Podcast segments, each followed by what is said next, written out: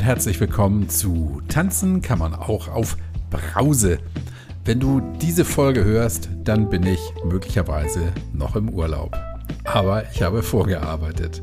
Und heute gibt es die 134. Folge und das 98. Interview.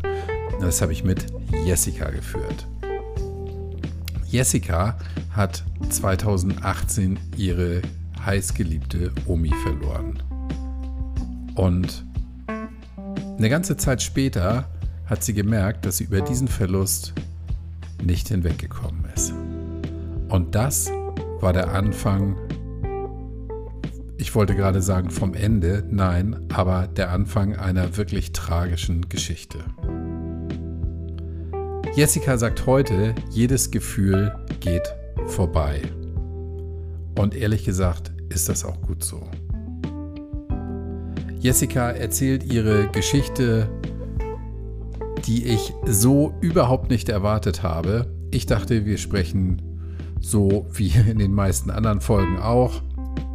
Ähm, aber hier hat Jessica ähm, eine Geschichte zu erzählen, die an Dramatik schwer zu überbieten ist. Jessica war nämlich da, wo wir nicht hinwollen, ganz unten. Und das Schöne ist, wir würden hier nicht sprechen, wenn Jessica es nicht geschafft hätte, da wieder rauszukommen. Und das hat sie. Sei also gespannt, was Jessica zu erzählen hat. Ich bin sicher, es lohnt sich, diese Folge zu hören. Also, lehn dich zurück, ruckel die Kopfhörer zurecht, bleib bitte bis ganz zum Schluss dran. Und hier kommt Jessica.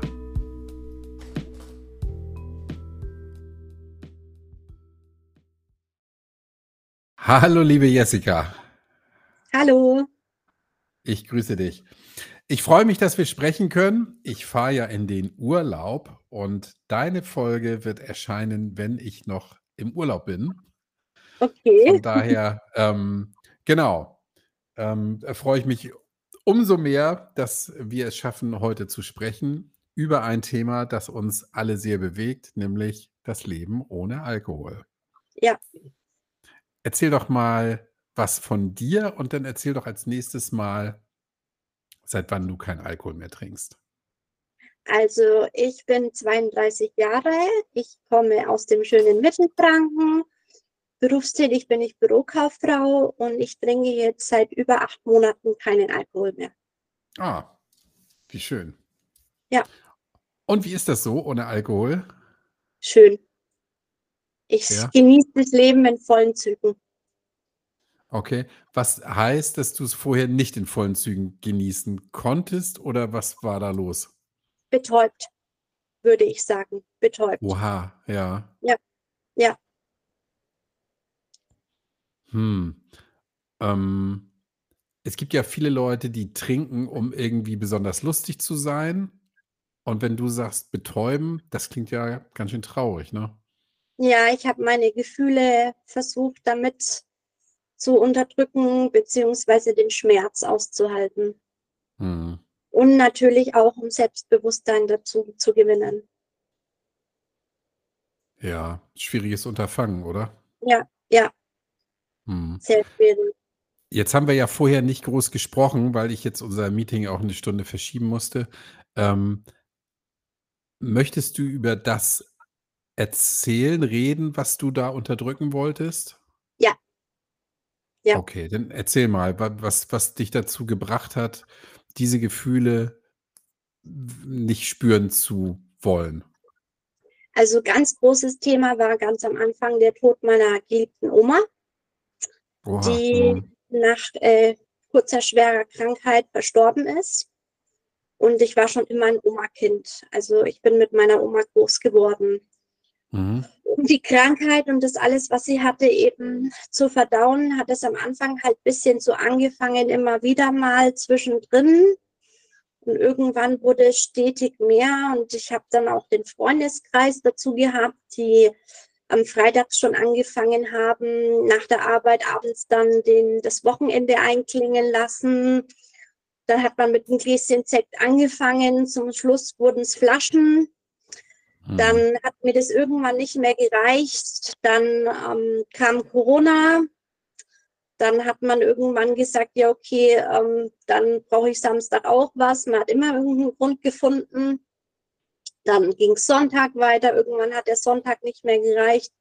Dann wurde es Montag und auf einmal dann Mittag. Mhm. Und dann habe ich einen neuen Partner kennengelernt. Und ähm, das war auch eine ganz schwierige Geschichte. Ähm, er schon ein bisschen älter, ähm, hat schon ein Kind gehabt und alles. Und ähm, ich wollte halt die coole Taffe sein und habe dann immer schon, bevor ich zu ihm bin, schon ordentlich ähm, was getrunken, ja. Hat er das gemerkt? Ja. Und wie fand er das so? Hm, der hat sich da nicht wirklich, also er hat zwar gesagt, hast du schon wieder was getrunken oder so, aber er hat da nicht wirklich ähm, das ähm, ja zum Thema gemacht. Also er hat mhm. dann eher im Gegenteil, wir haben dann noch gemeinsam weiter getrunken.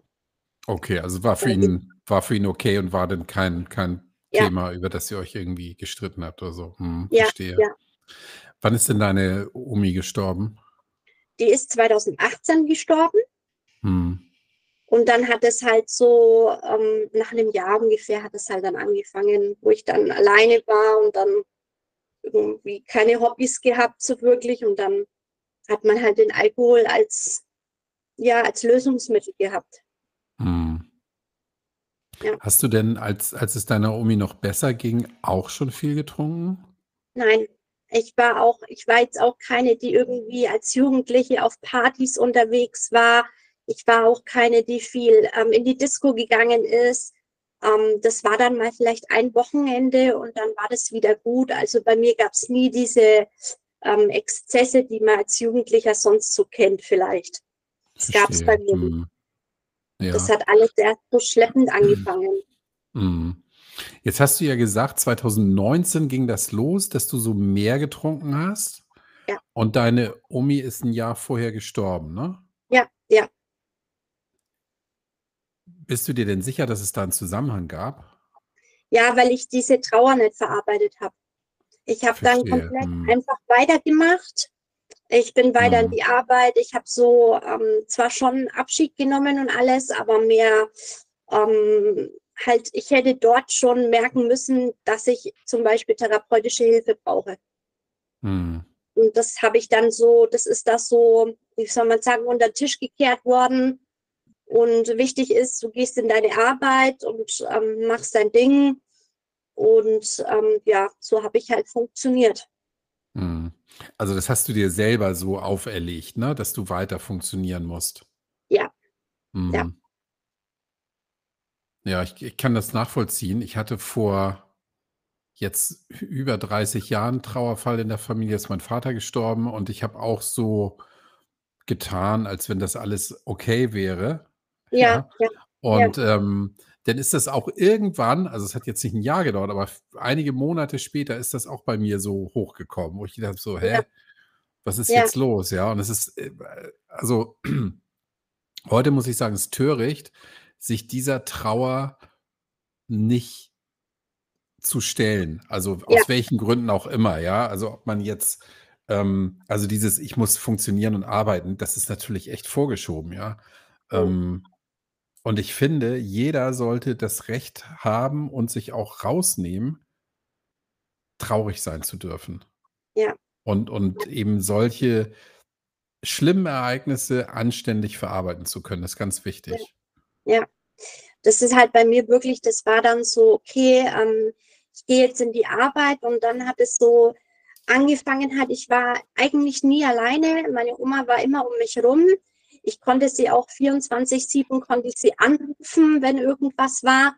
Und auf einmal war da plötzlich diese Leere, diese Einsamkeit. Mhm. Dieses komplett, ich habe dann auch alleine gewohnt, diese komplette Stille. Und dann versucht man die Stille irgendwie zu füllen. Und dann ja. kam der, der neue Freundeskreis halt dazu, das sich dann so ergeben hat. Und da hat man sich dann immer wieder getroffen, immer öfter getroffen. Und ähm, ich hatte auch nie einen weiten Weg. Ich musste nie Auto fahren. Also wir konnten uns unverbindlich einfach so am Freitagabend zum Säckchen treffen Und dann ist es halt immer mehr ähm, und mehr und mehr ausgeschweift, ja, bis es dann Mhm. irgendwann Flaschen wurden, ja. Ha hast du denn den Eindruck, dass du damals mehr getrunken hast als die anderen oder habt ihr euch da nix gegeben so? Wir haben uns nix gegeben. Also, wir haben Mhm. uns nix wir haben uns wirklich nix gegeben. Das war ganz normal. Mhm. Ist natürlich dann auch schwierig, in so 'nem Umfeld zu erkennen, dass das vielleicht nicht grade die beste Idee ist, ne? Ja, ja, Dieses ja. viele Trinken. Ja, ja. Aber den Freund und den Freundeskreis hast du nicht mehr, ne? Nein, habe ich nicht mehr. Mhm. Ähm, das hat, äh, ganz unschön geendet. Ähm, mittlerweile kann man sich begegnen und Hallo sagen, also zu den Freunden. Zu ihm habe ich jetzt, ähm, seit über 'nem Jahr keinen Kontakt mehr. Und, ähm, ja, für mich ist es aber auch jetzt, wo ich sage, mein Leben hat sich so gedreht, ich möchte das auch gar nicht mehr. Mhm. Ja. Wann ist dir denn bewusst geworden, dass das mit diesem Trinken irgendwie nicht so gut ist? Also, bei mir kam der Punkt, als es wirklich als ich wirklich komplett, ähm, ich sage mal, komplett unten war. Ich hatte meinen Job verloren. Ich bin nicht mehr rausgegangen. Ich habe gelogen. Ich habe eigentlich nur noch getrunken, bin, äh, wohin gegangen, zu was zu um was zu kaufen, bin dann wieder Haus nach Hause, habe wieder getrunken. Und irgendwann kam dann der Punkt, wo meine Familie gesagt hat: „Wenn du jetzt nix tust, dann, ähm, wirst du alles verlieren.“ Dann haben sich meine Freunde von mir abgewendet, die die ich noch hatte. Und irgendwann kam dann dieser dieser Punkt, wo ich gemerkt habe: „Okay, wenn ich jetzt nix mache, dann ist zu spät.“ Puh. Deinen Job verloren hast du wegen der Trinkerei? Ja. Was ist da passiert? Ähm, das war eben noch zu der Zeit, wo ich mit diesem, ähm, Mann da eben Kontakt hatte und da hat man dann schon immer gemerkt, okay, wir haben uns nur unter der Woche gesehen und da hat man dann, wenn ich in der Früh reinkam, schon gemerkt, okay, die ist noch leicht, äh, dattrig, leicht zittrig, irgendwas stimmt da nicht. Dann habe ich halt so paarmal bisschen was erzählt. Na ja, und irgendwann, hm, wenn ich dann immer daheim war, kam eben immer dieses Einsamkeitsgefühl. Dann habe ich ja zu Hause dann, wenn ich alleine war, auch getrunken. Und irgendwann ist das so weit gegangen, dass ich dann jeden Abend getrunken habe und eben dann in der Früh, wenn ich in die Arbeit bin, gar nicht richtig nüchtern war. Und ganz zum Schluss habe ich auch auf der Arbeit getrunken. Oha. Ja. Das war die ganz letzte Phase, also das war dann kurz vor knapp. Ähm, da habe ich dann wirklich bin ich in der Früh, ähm, bevor ich in die Arbeit bin, weil sonst hätte ich nicht mehr funktioniert. Ich habe gezittert, ich habe 'nen 'nen Entzug Entzugserscheinungen gehabt. Ich bin in der Früh zum Laden. Bevor ich dann in die Arbeit bin, habe ich mir dann was geholt und habe das dann getrunken, ja. Puh. Ja. Da warst du ganz unten, oder? Ja. Oh mein Gott, da mir fehlen jetzt so 'n bisschen die Worte. Ich habe ehrlich gesagt ja, ich sehe dich ja, ähm, Ja. und, ähm, damit habe ich jetzt nicht gerechnet. Ich bin so 'n Ja. bisschen, ähm ja, das zeigt natürlich wieder mal, dass der Alkohol nicht danach guckt, ja, wie Mhm. jemand aussieht oder wo er herkommt. Das ist völlig egal, ne? Ja, ja. Meine Güte, ja. Das war Ähm halt das war so mein Problemlöser. Wenn ich allein war, war's mein Problemlöser. Wenn ich selbstbewusst sein wollte, war's mein Problemlöser. Und irgendwann, hm, kamen halt auch diese diese Verluste dazu und das waren für mich Situationen im jetzigen zum jetzigen Zeitpunkt weiß ich, jedes Gefühl geht vorbei, auch ohne Mhm. Alkohol. Ich schaffe das. Aber zu diesem Zeitpunkt war's für mich unaushaltbar und unvorstellbar, durch diese durch diesen Schmerz zu gehen. Mhm. Dann hast du sicherlich auch viel geweint, wenn du da Ja. alleine warst, oder? Ja. Mhm. Und ich glau also, ich frage jetzt, dieser Punkt, ich trinke abends und dann plötzlich festzustellen, ich muss jetzt auch morgens was trinken. Ja.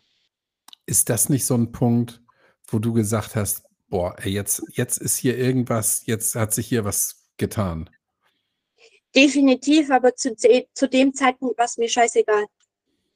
Also, zu dem Zeitpunkt war die Sucht vorrangig, Mhm. war dies, ähm: „Ich brauche was, sonst halte ich das nicht aus“, das war vorrangig. Jetzt im Mhm. Nachhinein betrachtet natürlich, ähm, völlig völlig irrational, völlig, ähm krass, wenn man's so wenn man so drüber nachdenkt, aber damals war das einfach so, um nicht drüber nachdenken zu müssen. Ja. Einfach.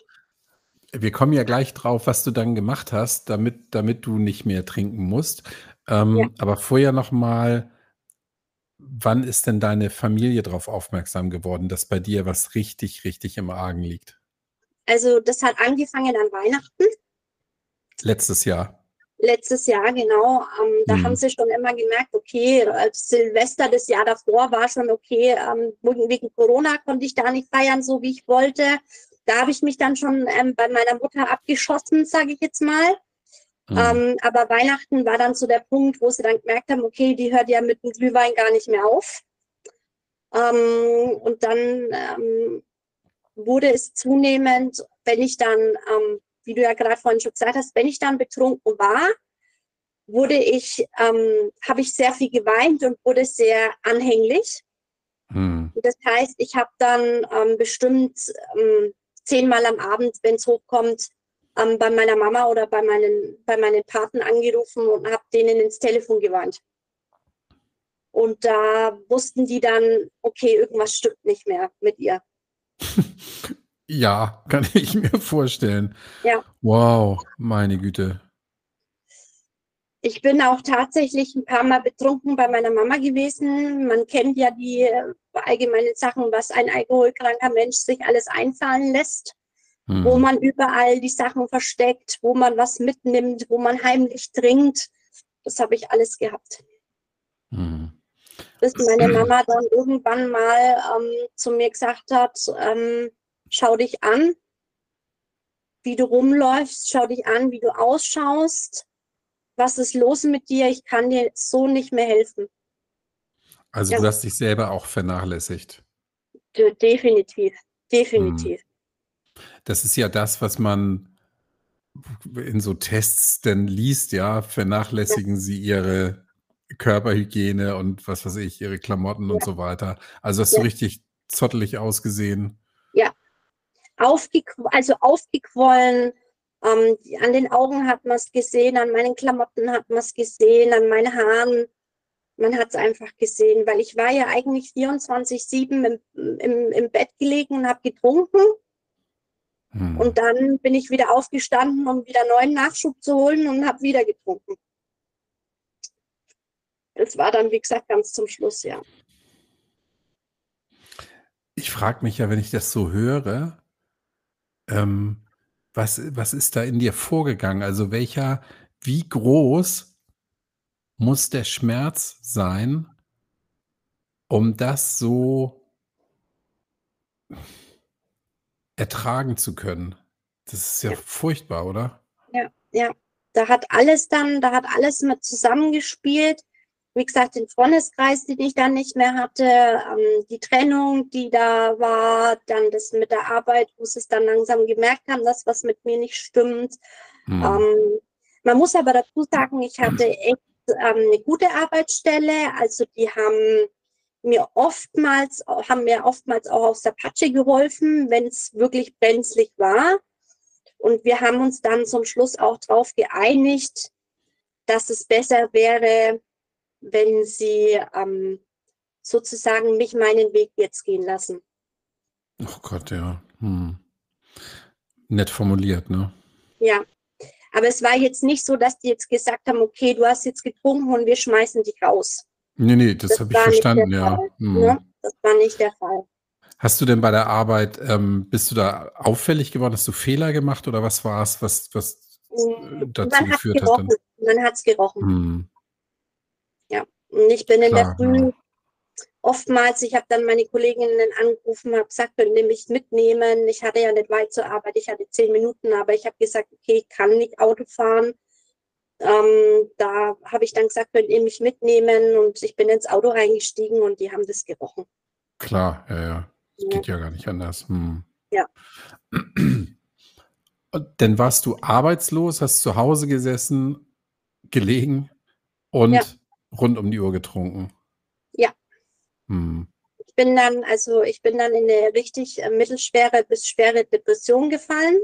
Hm zusätzlich oder auch davor schon. Das kann man ja immer nie so genau sagen, was da wie mit zusammenspielt. Und dann war ich wirklich 24-7 am Trinken, ja.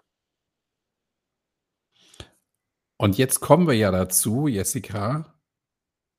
Ähm, wenn ich das höre, die Geschichte bis hierhin, ja, dann denke ich, okay, das nimmt kein gutes Ende. Das endet im Tod. Ja. Ja. Ähm, was ist passiert?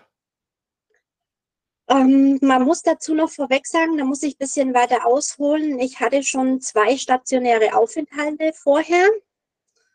Ähm, Wegen Alkohol? Kombi, also auch Alkohol und Depressionen. Wann das war das? War aber, das war 2020 und 2021. Mhm.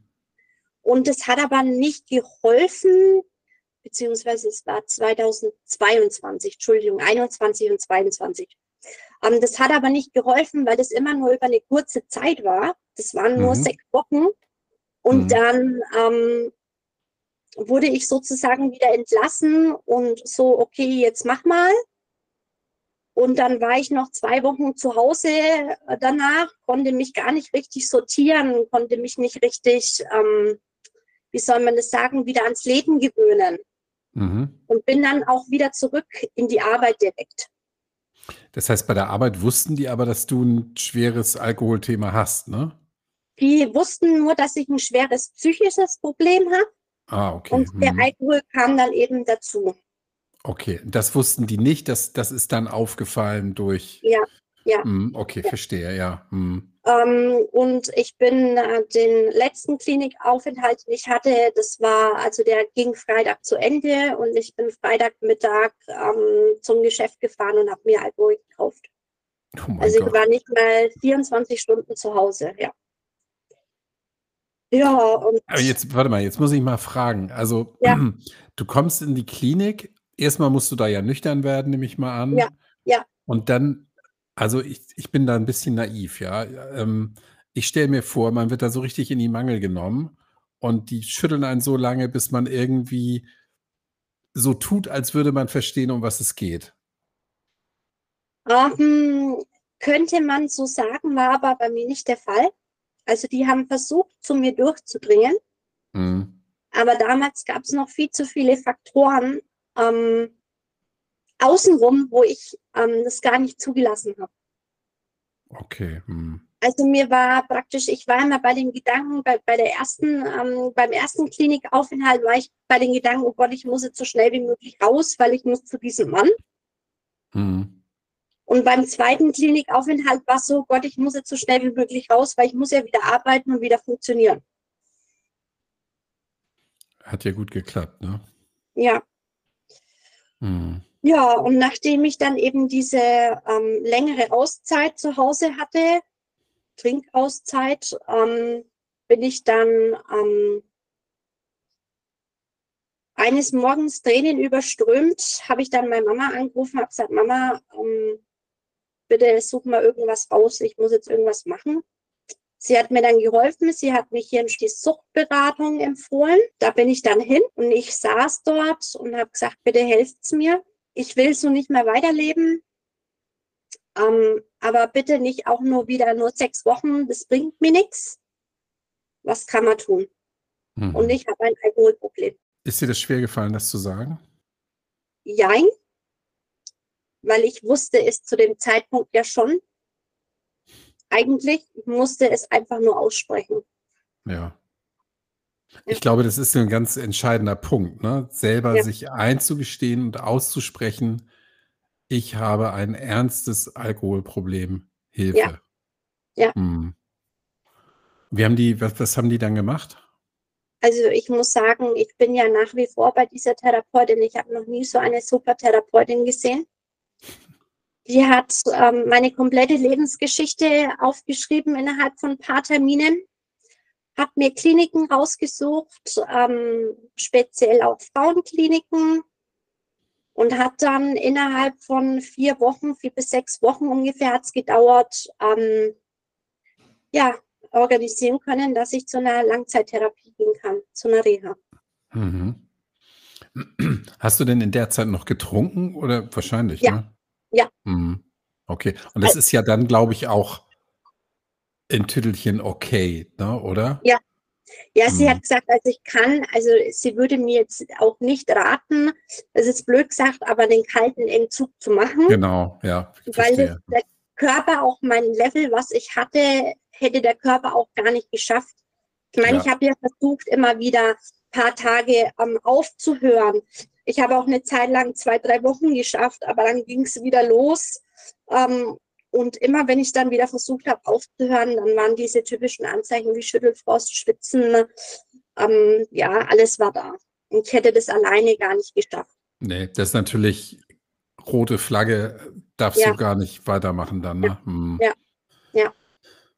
Brrr, Okay, und dann bist du, das muss ja dann gewesen sein im Februar, oder? Ende Januar war es. Mhm. Ende Januar bist du dann in die Langzeittherapie. Mhm.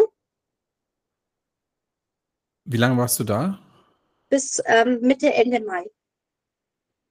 Lass mich mal, jetzt muss ich meine Finger mal rauskramen. Das ist dann Februar, März, April, Mai, vier Monate. Ja. Mhm. Und was war da anders als bei den Kurzaufenthalten zuvor? Also natürlich die Dauer, logisch. Aber ist dir da dann klar geworden, um was es eigentlich geht? Ja. Ja. Mhm. Ja. Und die Ja. Aufenthalte vorher, hast du die, hast du die auch selber gewählt oder wurdest du da mehr oder weniger zu verdonnert, das zu machen? Nee, ja, ich bin halt mit Krankenwagen abgeholt worden. Und habe halt aus der Not heraus den Krankenwagen gerufen und habe gesagt, ich bin jetzt so in einem, sage ich mal, in einem psychischen Dilemma drinnen, dass ich äh, nicht anders kann, ähm, helft mir. Aber Mhm. da war eigentlich diese, ähm, ich sag mal, diese Ursachenfindung, die Zeit, die man gebraucht hätte und natürlich auch von mir das Mitmachen und das Begreifen war zu Ja. dem Zeitpunkt einfach noch nicht gegeben. Das war noch nicht der richtige Zeitpunkt. Hm. Und da, wo du gesagt hast, bitte helft mir, war dir klar, so jetzt muss was passieren? Ja. Weil ich, also viel tiefer hätte es ja auch gar nicht mehr fallen können danach, ne? Ja, ja. Hm. Hui, okay. Und dann bist du da in die Klinik. Erzähl mal, was, wie, Es geht war das da die, ab? es war die beste Zeit bisher meines Lebens. Also kann man so sagen. Der Zusammenhalt dort, ähm, die Frauen, ähm, die Therapeuten, die Ärzte, alles. Also ich hatte auch dort wirklich eine super Therapeutin, die auch tiefenpsychologisch mit mir gearbeitet hat, die sozusagen am Kern gerüttelt hat, Hm. ähm, die einiges, wo ich einiges über, über mich erfahren konnte, was ich vorher noch nicht wusste.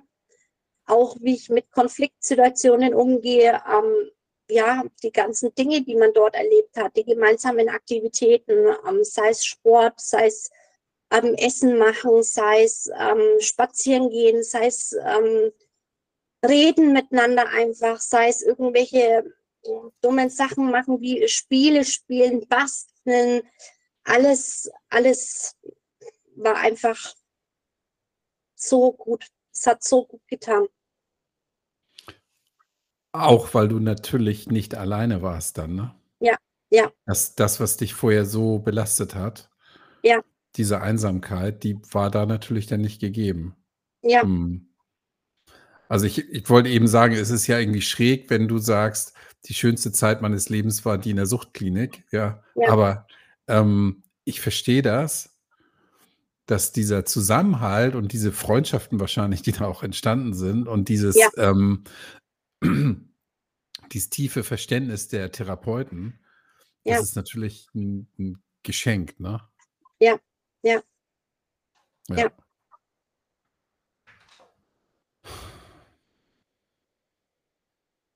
Wann war dir denn in der Suchtklinik ähm, oder wann hast du gedacht: „Jetzt schaffe ich das?“ Hm, ich habe 'n bisschen was mitbekommen von Mitpatienten. Mhm. Und ich habe in der Suchtklinik wirklich, ähm, eine sehr liebe, nette Person kennengelernt. Ähm, ich würde sie schon fast als meine Ziehmama bezeichnen. Und wir beide sind so, wie soll man das sagen, so auf dem gleichen also, wir sind auf dem gleichen Weg eingesch eingeschlagen und das hat für mich für mich hat's da kein kein Rütteln mehr dran gegeben. Ich wusste: „Hey, wir haben uns gegenseitig motiviert. Ähm, wir schaffen das“ und wir ich wusste ja auch, der Wille ist da, weil ich wusste, ich will mein Leben wieder zurück. Ja. Das war das war für mich ich ich ne, s so möchte ich nicht leben. Mhm. Also, diese du wolltest nicht zurück in diese Traurigkeit, in diese Einsamkeit Ja. und in diese also, ich unterstelle mal auch diese Perspektiv und Hoffnungslosigkeit, ne, oder? Ja, ja. Wenn ich meine, wenn du du hattest keine Freunde mehr. Du hattest, ähm keine keine Freude mehr. Ja. Mhm. Und das wolltest du nicht noch mal erleben? Ne. Mhm. Und da hat dir diese Frau, die du kennengelernt hast also, war die 'n Vorbild für dich oder, Ja, ähm, habt ihr euch ja. gegenseitig so 'n bisschen gepusht dann? Wir haben uns gegenseitig gepusht und sie war aber auch 'n Vorbild für mich, ja. Mhm. Die war dann wahrscheinlich schon länger da als du, oder? Die war schon 'n bisschen länger da als ich, ja. Mhm. Und, ähm, man muss aber sagen, wir wir sind dann zum Schluss wir waren also, man hat uns nur noch zu zweit gesehen. Also, Mhm. das war so da, wo sie war, war ich auch. Und das war dann für mich auch ganz schlimm, als sie gegangen ist. Das kann ich mir vorstellen. Ja, das war wahrscheinlich auch Ja. sehr tränenreich dann, oder? Ja, ja. Mhm. Wohnt sie bei dir in der Nähe oder ganz woanders? Ja, die also, wa was heißt in der Nähe? Sie ist 'ne Stunde von mir entfernt. Mhm. Wir haben auch mittlerweile wir halten regen Kontakt, also, wir telefonieren regelmäßig. Ähm, ich habe sie schon zweimal besucht. Sie kommt mich demnächst besuchen. Und es ist einfach so schön, weil wir uns weil wir gegenseitig so also, wir sind so auf dem gleichen Level. Ähm, und da brauche ich mir keine Gedanken machen, wenn ich mit ihr rausgehe, um Mhm. wer trinkt jetzt was neben mir? Gibt's Ja. einfach nicht. Ja. Schön, ja. Toll. Ja. So, und du bist dann im Mai Ende Mai bist du rausgekommen? Ja. Mhm. Warte mal. Entschuldigung. Wie ging das dann für dich weiter? Also, es hat schon während der Langzeittherapie angefangen, dass meine Therapeutin zu mir gesagt hat, sie brauchen wieder eine Aufgabe. Wenn sie rausgehen und sie haben keinen Job dann kann's sein, dass sie, ähm, wieder zurückfallen. Ja. Weil ich liebe eigentlich die Arbeit. Also, ich bin eigentlich schon 'n Mensch, der gerne arbeiten geht. Mhm. Und dann habe ich mich, ähm, während ich noch in der Klinik war, schon beworben. Mhm.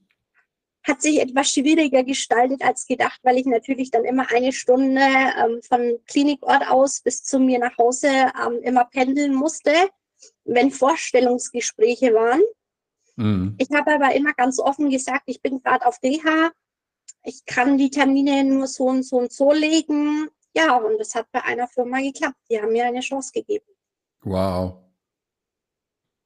Schön, dort oder? ja, und dort bin ich jetzt seit 3 Monaten und überglücklich. Toll. Das Ja. freut mich. Glückwunsch. Danke. Das heißt, du bist in 'nem ähnlichen Job wie vorher wahrscheinlich, ne? Ich bin in 'nem ähnlichen Job. Also, ich bin schon im Büro, aber ich mache was ganz anderes, als ich bisher Mhm. immer gemacht habe. Mhm. Und es war am Anfang so, äh: „Oh, uh, ich komme nicht aus der aus dem Bereich. Wird das was?“ Mittlerweile, ähm klar, es ist auch anstrengend, Ja, ähm, du. aber es ist auch so, dass es mich fordert und das macht Mhm. mir Spaß. Du, wenn's einfach wäre, dann könnt's ja jeder. Von daher Ja, genau, genau. Mhm. Ja, toll. Das ist natürlich auch von der Therapeutin dann 'n guter Wink, ja? Ja. Ähm, das hätte ich mir nämlich auch so gedacht, ja. Du kommst nach Hause, dann ist die Wohnung leer, da Ja. wartet niemand auf dich, Ja. ja. Ähm, und dann bist du vielleicht schneller in dem alten Trott wieder drin, Ja. als du dir hättest vorstellen können. So, und Ja. jetzt bist du, ähm, äh, über deinen also körperlich und so weiter sprechen wir auch gleich drüber, aber jetzt bist du rausgekommen, hast den gleichen Job gehabt, Ja. nachdem du mhm. Ja. Super. Ich meine, am Ende muss ja auch die Kasse wieder klingeln, ne? Es ist definitiv so. Definitiv, ja. Mhm. Auch wenn das bei euch in der Gegend bestimmt alles 'n bisschen günstiger ist als hier im Norden in Hamburg, Oh, das oh, das ich weiß nicht. Ne, weiß ich auch nicht. Ähm so, und ein ein wichtiges Thema für dich vorher war ja A, deine Omi, die du verloren hast, Ja. ja, ähm, und B, dieses Alleinsein. Ja. Ähm wie gehst du mit diesen beiden Punkten um? Und, ähm, ich habe ja 'ne Vermutung, was was das mit deiner Omi ist, aber auch dieses Thema Alleinsein. Ja. Was was ist da passiert? Also, am Anfang war's natürlich voll schwierig für mich, weil ich mich natürlich erst in der neuen Arbeit zurechtfinden musste und so weiter und so fort. Und irgendwann habe ich mir dann gedacht, ähm, da muss ich jetzt auch 'n bisschen weiter ausholen. Ich habe am Anfang in der Klinik Suchtverlagerung gehabt. Hm. Also, ich habe dann, ähm, das Naschen angefangen. Mhm. Weil irgendwas brauche ich abends und habe dann so, ähm, einige Kilos zugenommen. Mhm.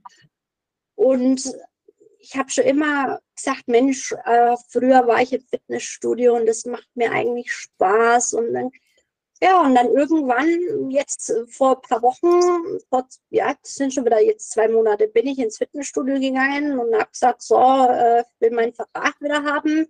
Was könnt ihr machen? Ich war ja schon bei euch.“ Und seitdem gehe ich regelmäßig ins Fitnessstudio. Ja, cool, sieht man auch.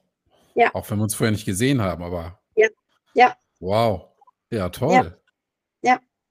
Mhm. Das heißt, da hast du 'ne Beschäftigung Ja. Und da wird gekämpft.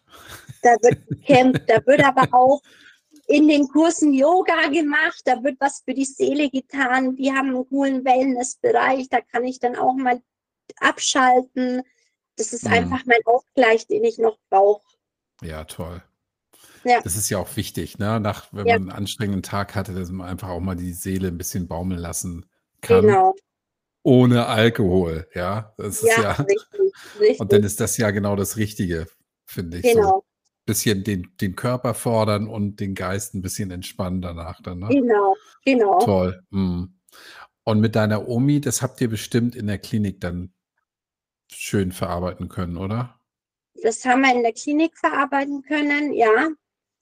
Ähm, ich habe auch mittlerweile erkannt, dass es einfach dass ich einfach lernen muss, ähm, mit mir selbst alleine zurechtzukommen. Mhm. Das bedarf noch an etwas längerer Arbeit, äh, viel Selbstarbeit, ähm, wo ich auch aber grade dran bin. Mhm. Also, ich gehe in die Nachsorge. Ich gehe einmal Mhm. in die Woche in die Gruppe und ich gehe einmal noch in Einzeltherapie. Mhm. Und, ähm, es ist nicht immer leicht. Es gab, weiß Gott, schon einige Situationen, wo ich wieder zur Flasche hätte greifen können und früher es auch getan habe oder getan hätte. Mhm. Aber mittlerweile bin ich an dem Punkt, wo ich sage: „Ne“ kein einziger Tropfen mehr, kein einziger Tropfen. Die Situationen sind aushaltbar, so schwer sie sind. Mhm. Und sie gehen vorbei. Ja. Und auch wenn ich alleine bin und auch wenn meine Oma nicht mehr da ist. Mhm. Ach, weißt du, ich finde ja, das klingt 'n bisschen esoterisch, ja, ist es auch, aber wahrscheinlich ist deine Omi irgendwie immer da. Ja, Ja? das das habe ich auch. Ich habe auch viele Erinnerungsstücke. Dieses Gefühl Mhm. habe ich auch. Ich habe viele Erinnerungsstücke bei mir, ähm, verteilt in der Wohnung und, ähm, manchmal unterhalte ich mich auch mit ihr, so einfach so halt so. Und ich finde das vollkommen in Ordnung, ja? Ja. Und wir wissen es ja nicht, ja, aber vielleicht ist sie wirklich da und sieht dich, ja, Ja. und freut sich freut sich, dass du dass es dir gut geht. Ja. Ja, oder dass du auf dem Weg auf dem Weg dahin bist, dass es dir richtig gut geht. Jetzt geht's dir gut, aber vielleicht kann es dir noch besser gehen. Und das sieht sie. Und, ähm, vielleicht ist das so. Ja. Ja. Ich gla ich glaube nicht mal an Gott, deshalb wundere ich mich jetzt, dass ich so was wieder sage, aber das, ähm ich ich glaube an so was. Und, also, ob es jetzt stimmt oder nicht, ist auch egal, aber wenn es sich gut anfühlt, dann darf es auch so sein. Genau, Ja, so ist dann darf es. man das so akzeptieren, finde ich, ja. Ja. Ja, wie schön. Und das heißt, also, du machst Sport, du hast Ja. 'n coolen Job, ähm, und dieses Alleine-Sein ist nicht mehr so schwer, wie es war. Ist das Es verstehe ich das richtig? es ist nicht mehr so schwer, wie es war, ähm, weil ich mich damit auseinandersetze. Mhm. Ja. Weil ich ver versuche, 'ne Lösung zu finden. Ja. Es gibt ja im Grunde genommen gibt's ja 2 Wege, ne? Der eine Weg ist, zu akzeptieren, alleine zu sein Ja. und damit seinen Frieden zu finden. Und der andere Weg kann ja sein, das nicht akzeptieren zu wollen und aktiv was dafür zu tun. Ja. Also, weiß ich nicht, Sachen machen. Ja. Wo man Ja. wo ja, also, es sagt sich so leicht, aber was ich weiß ja nicht, was es bei dir da so gibt, aber irgendwie irgend 'ne Aktivität, wo man eben aktiv Leute kennenlernt. Verein. Da bin ich jetzt eben auch dabei. Und Mhm. zwar, ähm, 2 Mädels aus der äh, aus unserer Gruppe haben mich eben in die Facebook-Gruppe eingeladen von Hm. euch. Ah. Und jetzt, ähm, veranstalten wir da auch Treffen regelmäßig, haben wir vor. Ja, super. Und das ist einfach auch der Freundeskreis, den ich mir jetzt aufbauen möchte. Und das ist für Ja. mich ganz wichtig, dass es Menschen sind, die wissen, wovon ich spreche, wenn ich sage: „Hey, ich finde es nicht cool“, oder wo ich auch mal sagen könnte, ähm: „Hey, ich finde es nicht cool, wenn der jetzt da an, äh, unserer Bank irgendwie was trinkt.“ Ja. Sondern die haben das die haben den gleichen die haben den gleichen Struggle, die die haben das Mhm. gleiche Problem und wo man sich eben keine Gedanken machen muss, wenn man essen geht, wenn man irgendwelche Freizeitaktivitäten hat, ähm, wer jetzt wo was trinken möchte. Sondern man ist einfach, ähm, in 'nem Kreis, der das Gleiche fühlt und das Gleiche denkt. Das ist mir Ja. ganz wichtig. Genau. Und ich finde, es ist auch gut, Leute zu haben, die verstehen, wenn man sagt: „Es geht mir nicht gut“, ja? Ja. Und dann Ja. nicht sagen: „Ja, dann kitzele ich dich jetzt mal durch oder ich erzähle dir 'n lustigen Witz und dann geht's dir wieder Ja. gut“, ja? Also, Genau. dieses auch verstehen dass es einem nicht gut gehen kann, ja? Und Ja, dass es dann ja. auch okay ist. Genau. Und dann eben gemeinsam vielleicht 'ne 'ne Lösung zu suchen daraus. Genau. Das finde ich toll, ja. Genau. Super. Ich finde, dann dann machst du, ähm ich glaube, der Weg ist ist genau der richtige, ja? Also, nicht mit Ja. Gewalt, hauruck jetzt irgendwie jemand sein zu wollen, der du gar nicht bist, ja? Ja. Ähm, aber eben die Situation auch nicht so einfach hinnehmen und sagen: „Bin ich halt alleine.“ Ja, ja ja. also, es gibt ja Leute, die gern immer alleine sind, aber das bist du ja jetzt irgendwie nicht Ne, so, ne? nicht Ne. definitiv nicht, definitiv nicht. Ja. Und weißt du, Jessica, so wie wie ich dich jetzt erlebe, ähm glaube ich auch nicht, dass das jetzt lange anhalten wird, dieses Alleine-Sein. Du hattest jetzt Ja. mit deinem Freund und möglicherweise auch mit seinem Freundeskreis kein Glück. Ja. Ja? Gehört auch zum Leben dazu. Ja. Dass man dass man da mal daneben greift. Das hast du ja wahrscheinlich vorher nicht geahnt, ja? Und dass denn dass du da in so 'ne Spirale reingeraten bist und du hast dich da selber rausgezogen, ja. Das Ja. ist natürlich das ist echt 'ne Leistung, ja. Das ist 'ne Ja. Lebensleistung, die Ja. ähm, auf die nicht viele Leute verweisen können. Ja. Guck mal, und du stellst dich hier so im Interview das machen ja auch wenige, ja? Ja. Und das zeigt ja, ja, das zeigt ja auch, dass du, dass du ein, eine offene Frau bist, ja, dass du, ja. Ähm, dass du dich den Herausforderungen stellst, ja. Und ich ja, glaube schon, ja. dass so ein Interview, ja, ich rede das ja immer klein, aber natürlich ist es eine Herausforderung, das zu machen. Und du hast es gemacht, ja. Du hast ja. gesagt, ich habe dich angeschrieben und du hast gesagt, ja klar, mache ich. Top. Ja, ja. ja, finde ich super. ich auch. Jetzt sag mal, ähm, wie war denn die erste Zeit für dich ohne Alkohol? Also jetzt mal so körperlich möchte ich das mal wissen und ist es dir am Anfang, auch in der Klinik, ist es dir schwer gefallen, nichts zu trinken? Hast du oft dran gedacht? Ähm, und wie war das, als du denn draußen warst und irgendwie so möglicherweise wie auf Eiern durchs Leben gelaufen bist, die ersten mhm. Tage, weil du allein warst und äh, links und rechts keine Bande war, gegen die du spielen konntest? Erzähl mal. Also ähm, in der Klinik hatte ich nie den Gedanken an Alkohol, also wirklich gar nicht, aber auch eben, weil ich nicht alleine war. Das mhm. war ja das, ich, wir waren, ich war da vielleicht abends für zwei, drei Stunden auf dem Zimmer alleine und bin schlafen gegangen, weil am nächsten Morgen ging es um sechs wieder los. Ähm, aber so in der Klinik war jetzt nie der Gedanke an Alkohol.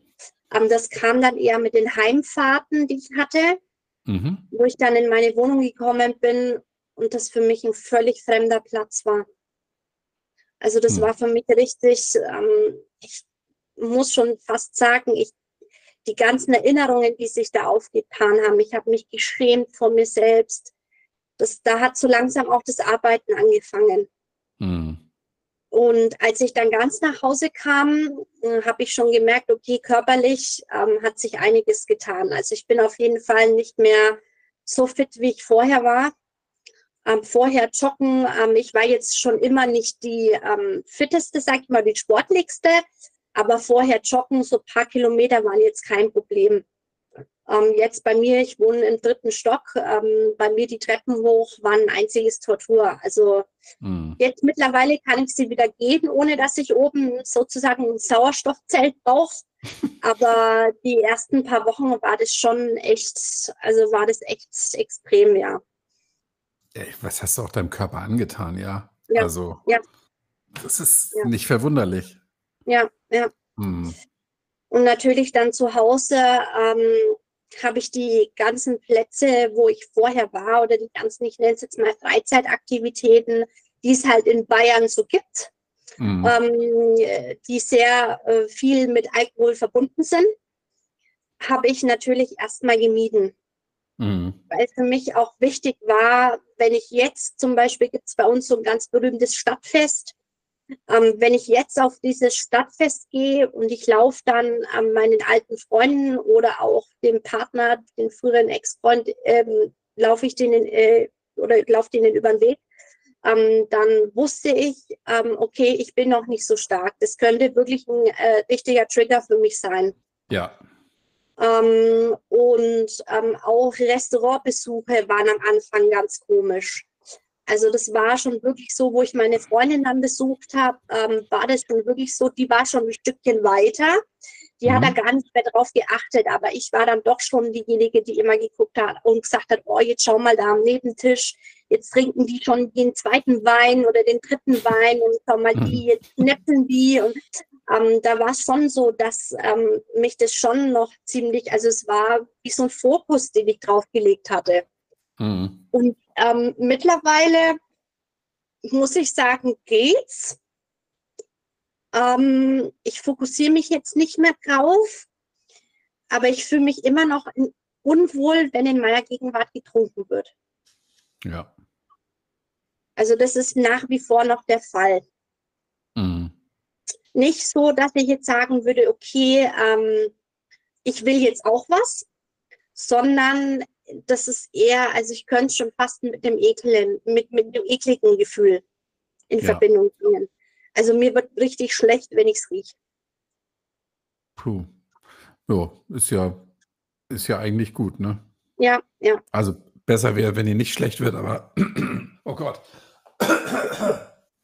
Meine Güte, ey. ähm, also besser so als andersrum, ne? Dass ja, du, ja. Dass du es, ja. Und körperlich? Also, du hast gesagt, ja, Treppensteigen geht jetzt wieder. Jetzt gehst Ja. du wieder ins Fitnessstudio. Ja.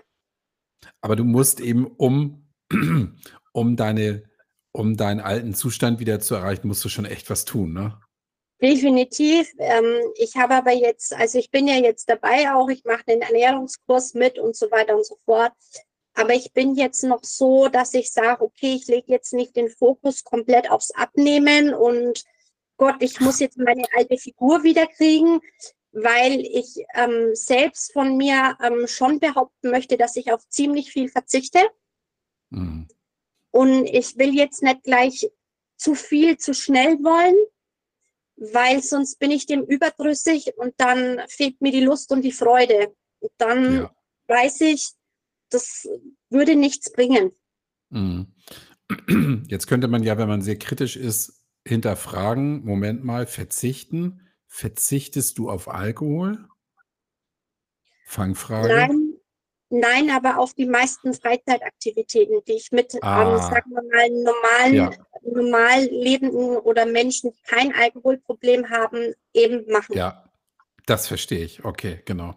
Weil nichts zu trinken soll ja nicht als Verzicht stehen, aber das Ja. habe ich auch nicht so verstanden, ne? Das war Ne. nicht so gemeint, ne? Okay, sehr Ne. gut.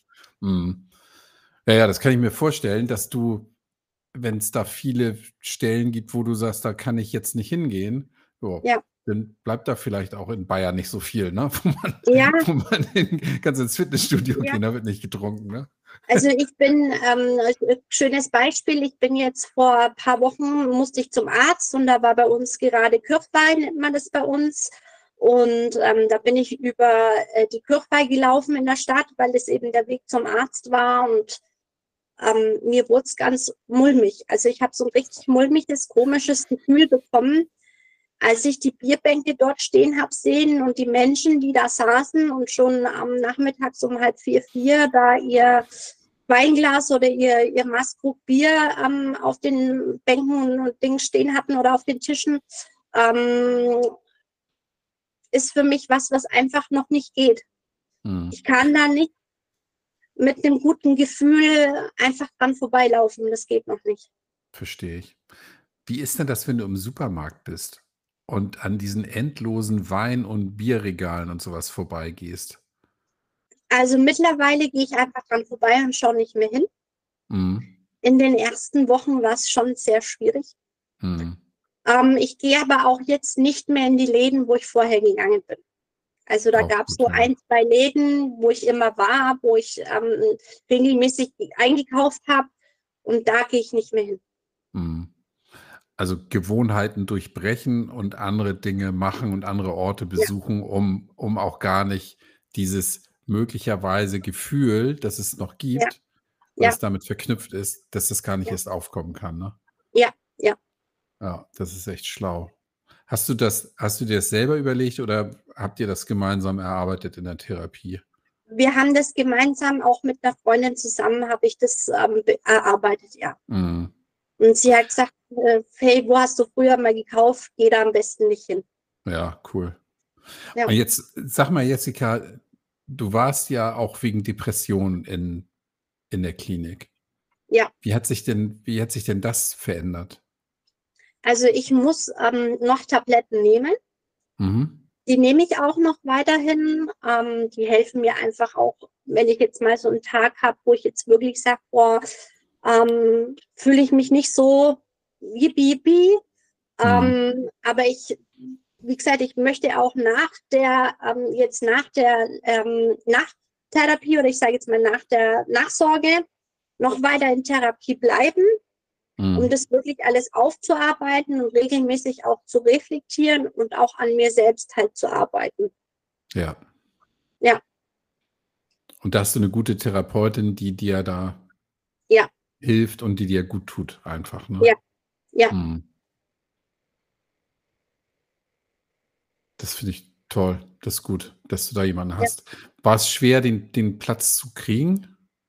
Also ähm, die, die Nachsorge, die ich ja jetzt gerade mache, ähm, die wurde schon während meiner Langzeittherapie schon von meiner Therapeutin damals ähm, genehmigt, beziehungsweise mhm. dann eingereicht und genehmigt. Und die kann man auf ein komplettes Jahr ähm, nach der Langzeittherapie dann ähm, ausweiten.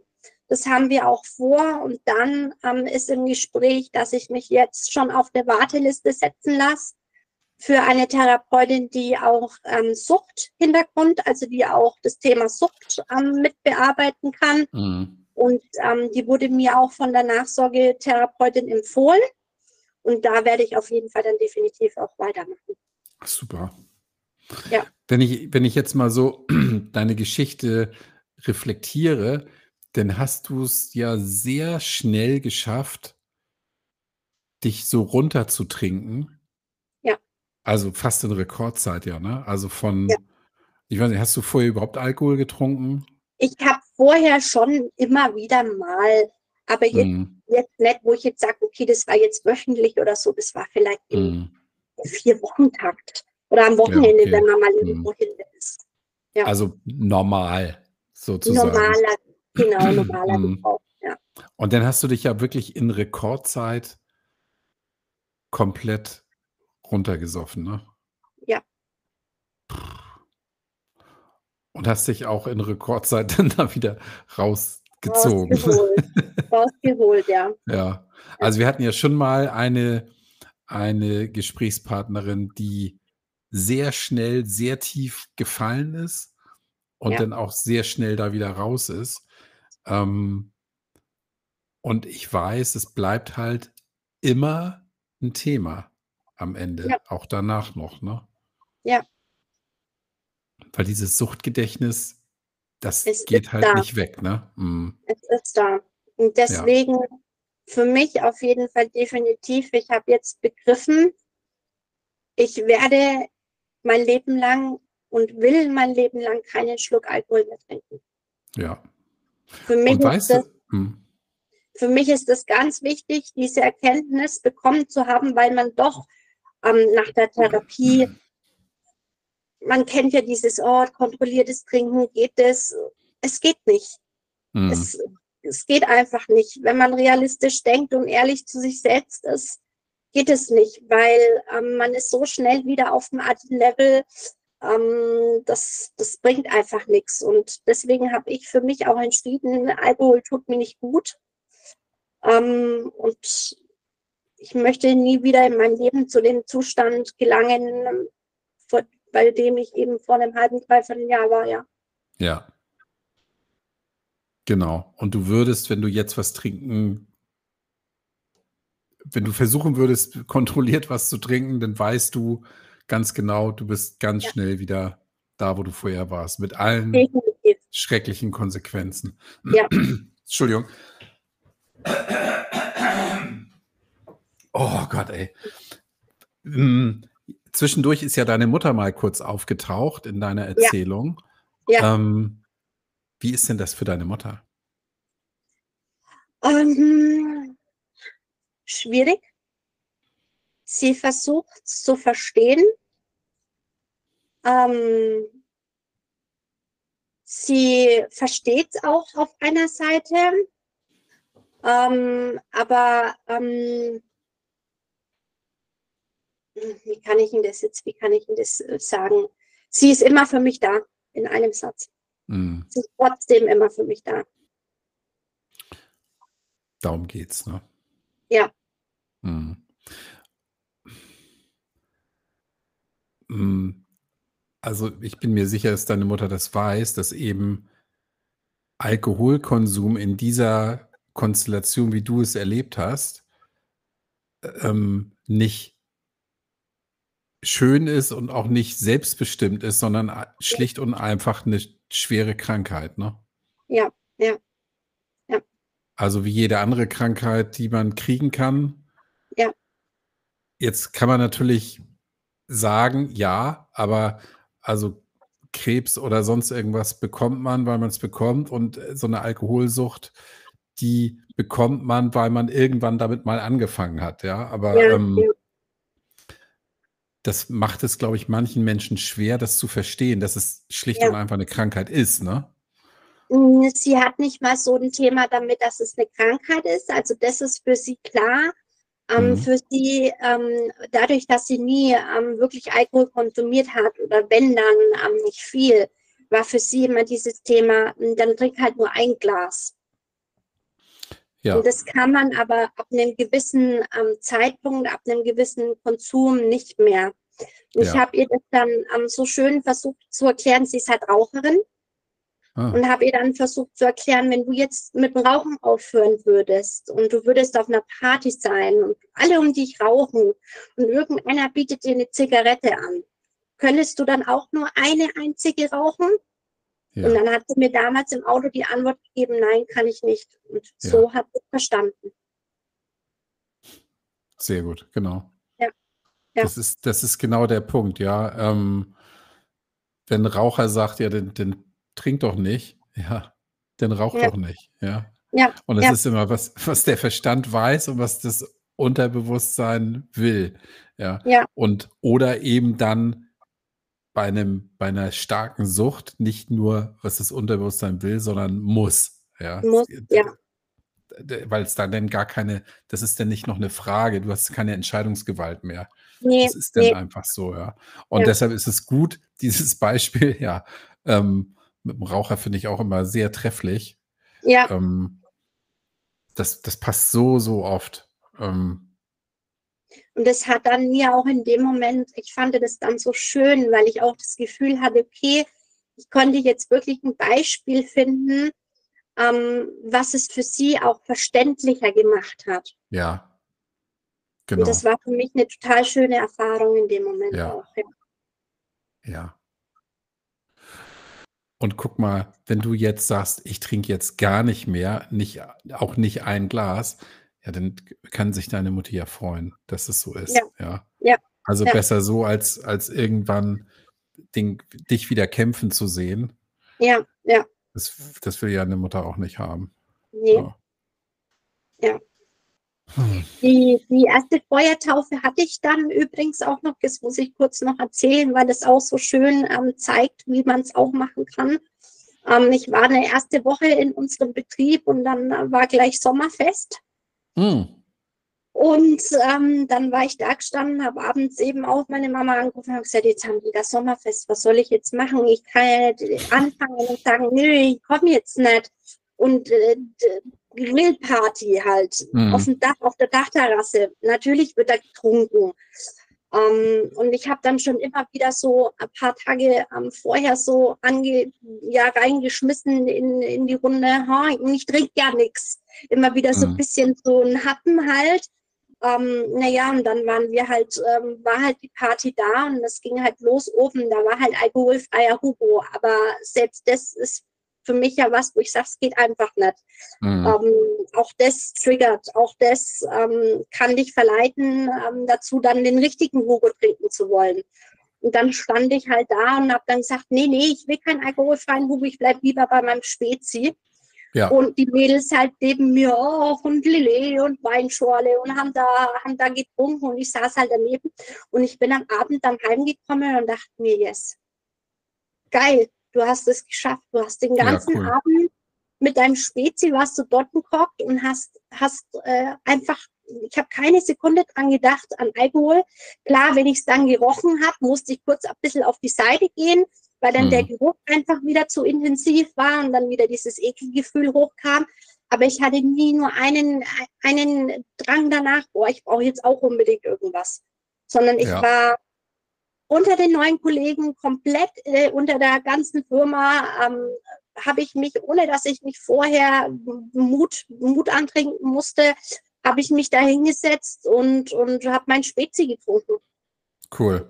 Und muss, ja. musstest du da irgendwie, musstest du das verkaufen, dass du nichts trinkst oder war das einfach okay?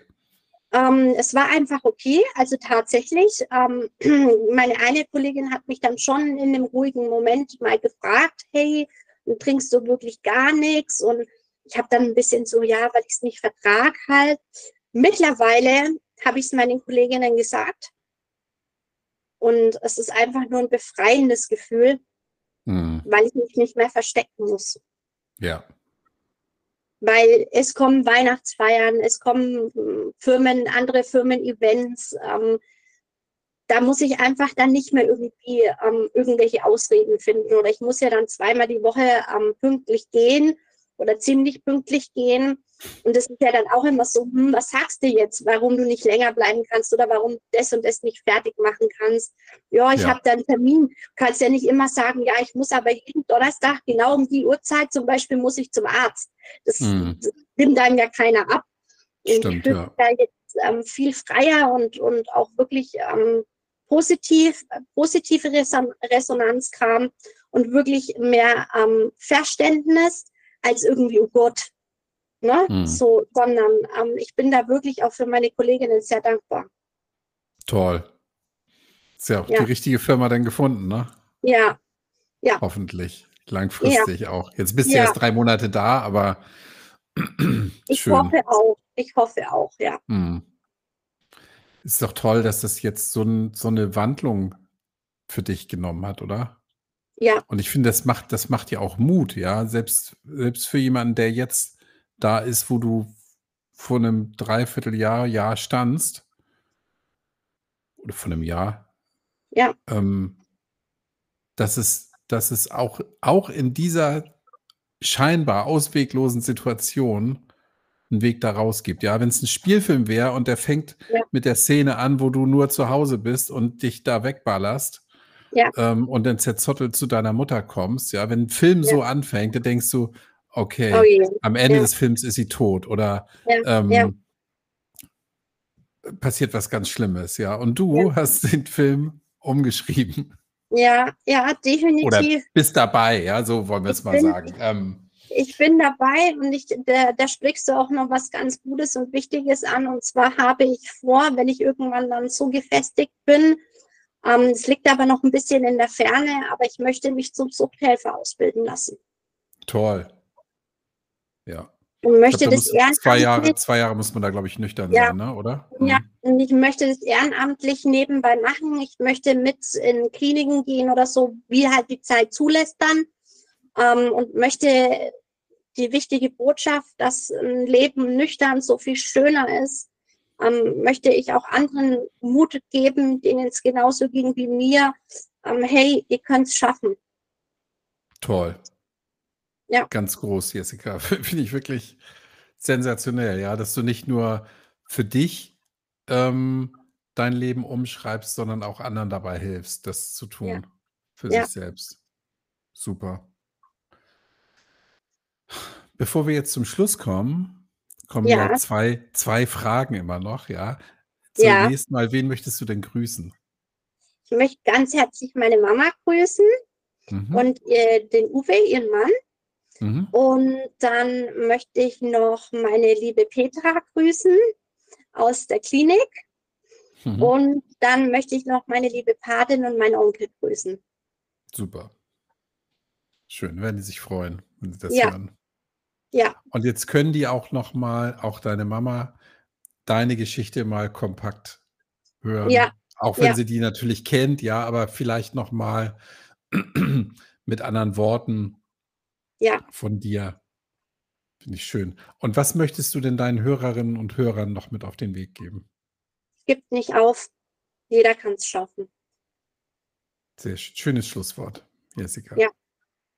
Jetzt kratzt schon wieder mein Hals. Und bevor ich mich jetzt wieder räuspere, äh, jetzt habe ich es doch getan, beenden wir mal dieses Interview. Es war für mich ähm, ganz toll, ja, sehr erhellend, ähm, mutmachend und ich bin sicher, dass du auch mit deiner Botschaft vielen anderen eine große Stütze und ein tolles Vorbild bist, Jessica. Ja. Dankeschön. Danke. Alles Gute. Tschüss. Tschüss.